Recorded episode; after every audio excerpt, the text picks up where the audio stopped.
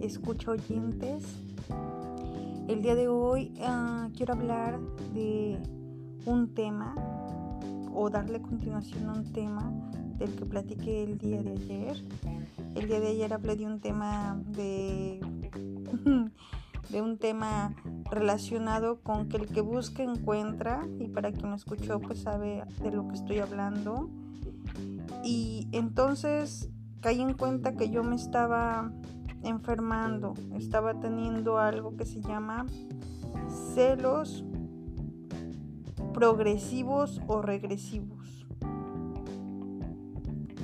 Así le nombran algunas personas. Mejor dicho, regresivos. Me estaba regresando a algo que, a lo que yo ni siquiera pertenecí y me dediqué a sacar hipótesis de mi pareja, ¿no? O sea, como preguntarme, esto lo hizo también con esta persona, esto también se lo dijo a esta persona, eh, y qué tal si, si este, si siguió un patrón conductual y lo está haciendo otra vez conmigo y lo hace en todas sus relaciones, entonces me enfoqué más como estudiar las conductas y comportamientos de mi pareja y eso al mismo tiempo hacía que yo sintiera que yo sintiera dolor hasta que caí en cuenta de que yo me estaba lastimando, estaba estimulando de una manera negativa mis pensamientos. De cierta manera pues destruí una relación, pero no, no todo fue como que yo la destruyera con ese tema. También caí en cuenta que mi pareja no me complementaba al 100%. Era un excelente ser humano, una excelente persona, era muy amorosa, era muy cariñosa, pero yo quería más y ese más él no lo tenía. Yo quería a alguien que se esforzara más de lo que él se, esforzara.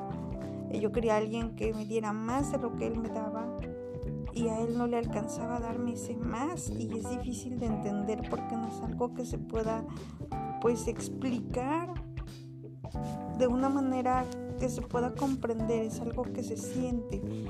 Yo quería una persona que pensara casi casi lo que adivinara casi casi mis pensamientos y se adelantara a lo que yo quería.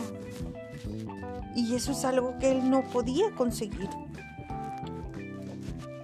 físicamente, ya cuando yo lo, amaba y lo quería, pues me, me, gustaba, ¿no? Parte de él, pero nunca me gustó totalmente.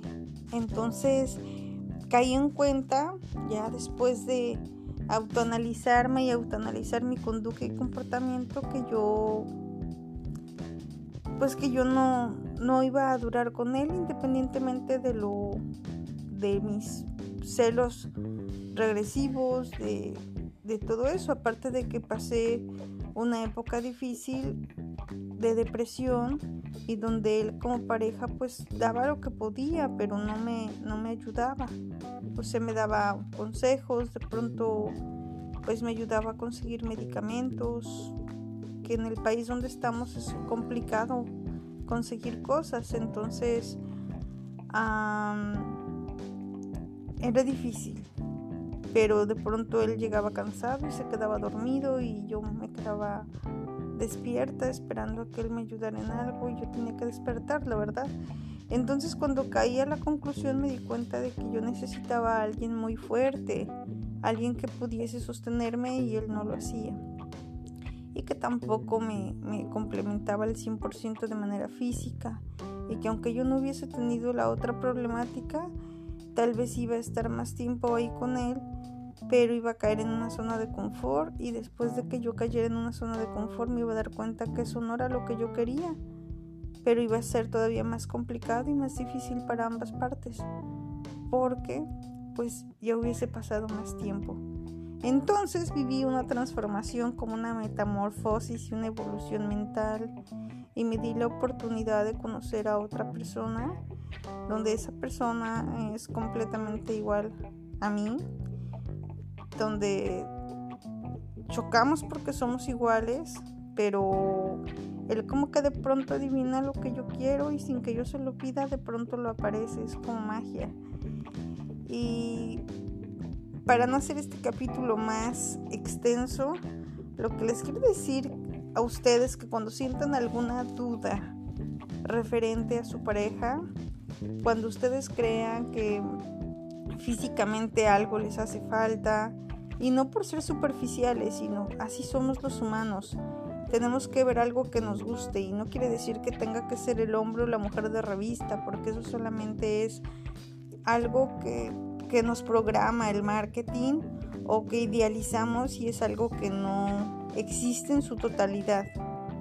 Pero si estamos con alguien solo por su forma de ser, y de pronto físicamente no nos va a traer, va a llegar un momento en donde nosotros vamos a ser infieles porque vamos a querer estar con alguien que nos atraiga de manera física. Entonces yo creo que cuando tú estás en ese plan de enamorarte de alguien, tienes que enamorarte de algo, sí, que te llame la atención.